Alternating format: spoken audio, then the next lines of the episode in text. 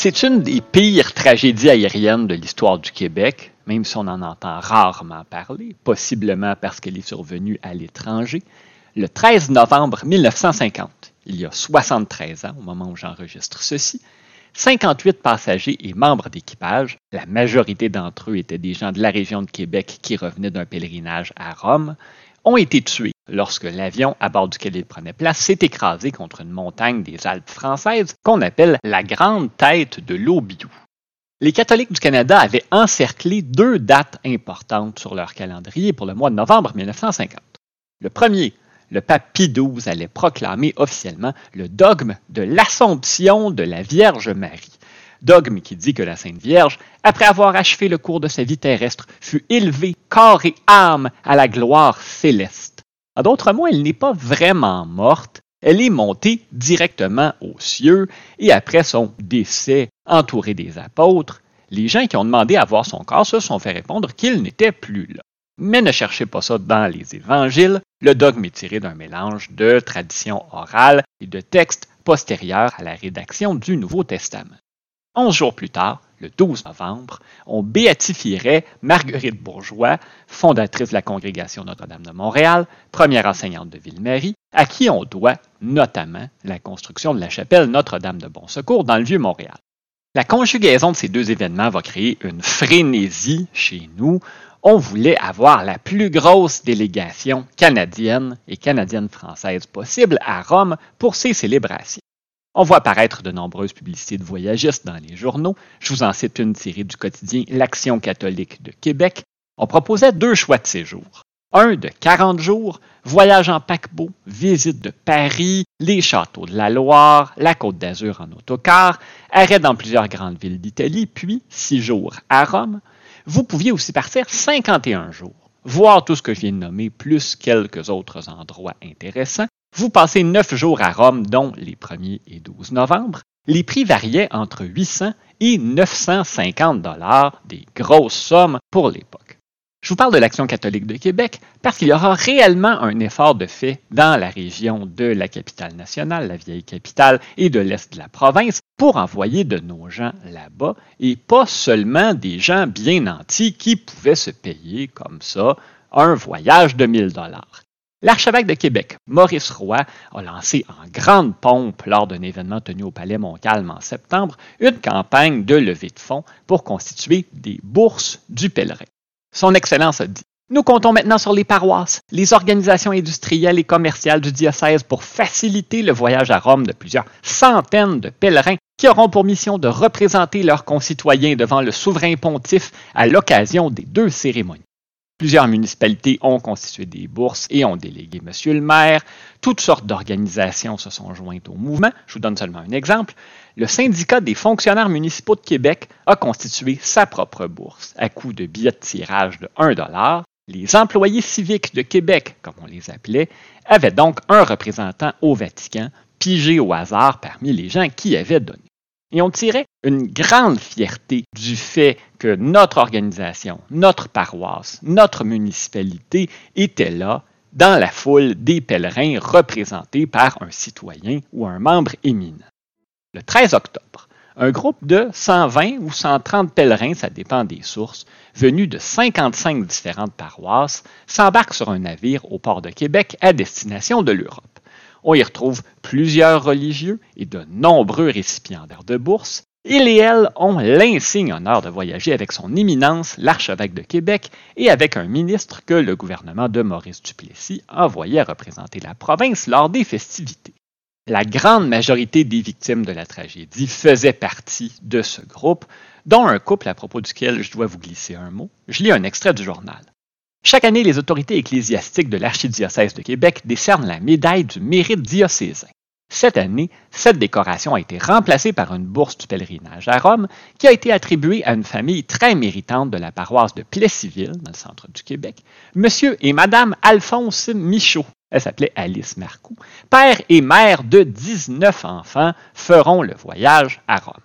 On passe neuf jours en mer, le navire appareille au Portugal. Pour poursuivre la thématique de la dévotion à la Sainte Vierge, le groupe s'arrête d'abord à Fatima, puis à Lourdes, en France, deux sites d'apparition allégués de la Vierge Marie. On se rend à Paris, on est reçu à l'hôtel de ville, puis arrêt à Tours, lieu de naissance de Marie de l'Incarnation, où on dévoile une plaque en son honneur. Et le 1er novembre, c'est la célébration du dogme de l'Assomption de la Sainte Vierge qui est fêtée partout dans le monde, notamment à Québec. On avait rempli le Colisée de croyants, un peu jaloux de leurs concitoyens et concitoyennes qui se trouvaient sur la place Saint-Pierre, mais heureux de pouvoir proclamer leur amour envers la mère du Seigneur. Puis, le 12, Marguerite Bourgeois a été béatifiée devant 1200 Canadiens, dont les archevêques de Québec, de Toronto et de Montréal. C'était pas les mille légers à ce moment-là. Après coup, la majorité de nos pèlerins ont décidé de rester en Europe. Ils avaient la possibilité de rentrer par bateau au début décembre, mais ceux qui le désiraient pouvaient revenir au Québec par avion dès le lendemain de la béatification de Marguerite Bourgeois. En tout et pour tout, 51 passagers vont rejoindre les sept membres d'équipage à bord d'un avion nolisé d'une compagnie de Cartierville, en banlieue de Montréal. L'appareil, une version modifiée d'un DC-4, avait fait deux douzaines d'allers-retours entre Montréal et le vieux continent. On l'avait baptisé le Canadian Pilgrim ou le pèlerin canadien. On décolle de Rome un peu après 14 heures heure locale le 13 novembre et moins de quatre heures plus tard, l'avion va s'écraser contre une montagne de 2800 mètres de hauteur que j'ai vu appeler le mont Obiu, le pic de l'Obiu. Il semblerait que la vraie dénomination, c'est la grande tête de l'Obiu. Situé à 1h20 de route de Grenoble, dans le département français de l'Isère. Le site de l'écrasement est difficile d'accès et les conditions météo sont mauvaises. Quand les secouristes arrivent finalement, ils découvrent qu'il ne reste plus grand-chose de l'appareil et qu'il n'y a aucun survivant. On n'a pas fait d'enquête en profondeur pour déterminer les causes de l'accident. On n'a pas d'enregistrement de vol ou de données télémétriques. On ne saura donc jamais véritablement la cause de ce qui est arrivé au Canadian Pilgrim. Le géographe et professeur de l'Université Laval, Louis-Edmond Hamelin, a publié un livre où il évoquait la possibilité d'un détournement d'avion qui aurait mal tourné. Mais en général, l'explication qui revient le plus souvent, c'est une erreur de pilotage causée par les conditions atmosphériques. En ces temps préhistoriques de l'aviation, il est possible que le pilote et le navigateur, qui devaient suivre le Rhône pour s'orienter, aient suivi le mauvais cours d'eau et se soient retrouvés dans une zone montagneuse et n'ont tout simplement pas réussi à éviter l'eau qui ne devait pas se trouver sur leur trajet. L'annonce de la tragédie sème la consternation, inutile de le préciser, notre journal L'Action catholique avait donné des comptes rendus au jour le jour des activités de ce groupe de pèlerins qui venait de perdre de nombreux membres. L'archevêque de Québec n'était pas à bord, mais on retrouve parmi les victimes un monseigneur affilié au diocèse de Québec qui s'appelait J. Aderville Bureau. On compte aussi six curés en exercice de Québec, de la Beauce, du Saguenay et le curé du village de Saint-Victor en Saskatchewan. On avait également quatre vicaires du diocèse de Québec, un révérend père, un révérend frère et un prêtre du culte byzantin qui s'en venait travailler auprès de la communauté russe du Canada. Lui n'avait pas fait le pèlerinage et profitait seulement d'une place libre dans l'aérobus pour traverser l'Atlantique. Il y avait aussi un restaurateur grec de Montréal, un Américain, une garde malade acadienne et beaucoup de gens de Québec et de l'Est du Québec. Par exemple, les Timmons de Saint-Anne-de-la-Pocatière, s'étaient mariés le 12 octobre, soit la veille du départ, et ce pèlerinage, c'était leur voyage de noces. Pour Madame Timmons, elle s'appelait Aline Lévesque, il s'agissait de son deuxième mariage. Elle laissait derrière elle un fils qui a perdu d'abord son père, puis sa mère et son beau-père, avant même d'avoir cinq. Deux sœurs dans la vingtaine, Thérèse et Jeanne Lacroix, filles d'une famille bien en vue de Giffard en banlieue de Québec, étaient à bord. Il y avait aussi Adrienne Ouellette de Saint-Roch-des-Aunais, qu'on désignait en tant que Madame Veuve Arthur Pelletier. Même après le décès de son mari, une femme mariée ne retrouvait pas son identité propre. Elle était Madame Veuve. On a aussi un père de 11 enfants, on a un père de 10 enfants. Dans le cahier spécial sur la tragédie que j'ai pu consulter, on consacre beaucoup d'espace à un monsieur Roger Ellison, qui figure parmi les victimes. On parle de lui parce qu'il était président général des cercles Lacordaire et Sainte-Jeanne d'Arc. Si vous êtes trop jeune pour avoir connu les Lacordaires, c'est une organisation qui a été fondée en Nouvelle-Angleterre par un religieux français en 1911 pour encourager l'abstinence de boissons alcooliques. Ça s'est répandu de paroisse en paroisse au Québec et l'organisation qui disait vouloir redonner à nos familles et à notre peuple l'honneur, la santé et le bonheur que l'alcool voulait nous faire oublier comptait 95 000 membres en 1950.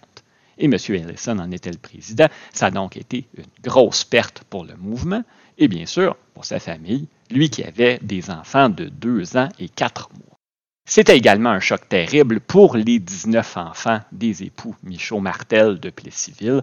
Le plus jeune de la famille avait seulement 6 ans. Y a-t-il quelqu'un qui veille sur nous? Je sais pas, je chante malgré tout ma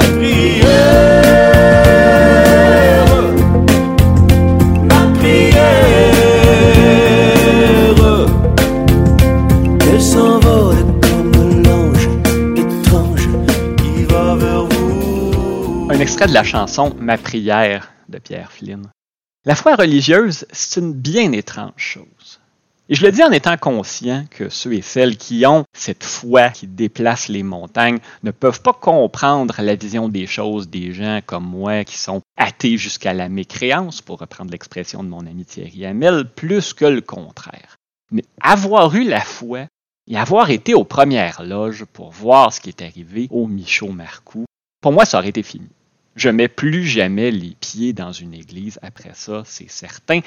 On leur avait offert le voyage parce qu'ils représentaient le couple canadien-français idéal. Ils cultivaient la terre pieusement, en donnant à la Providence autant d'enfants qu'elle pouvait en désirer. Madame Michaud-Marcoux avait 51 ans au moment de son décès. Il y a toujours la possibilité de naissance multiple, j'ai rien lu là-dessus, mais il se pourrait qu'elle ait été enceinte pendant 14 ans pour avoir autant d'enfants. Avec une marmaille comme celle-là, avait-il déjà pris des vacances, certainement pas un mois à l'étranger. Pour eux et pour bien d'autres passagers et passagères du pèlerin canadien, c'était le voyage d'une vie qui s'est terminé dans la tragédie. En regardant ça, ça aurait été assez pour que je me dise, voilà la preuve irréfutable, définitive, qu'il n'y a pas une intelligence supérieure qui contrôle l'univers. S'il y en avait une, des choses comme ça, ça n'arriverait pas pas à un avion plein de gens si pieux, pas au couple canadien-français, modèle qui laisse 19 enfants derrière.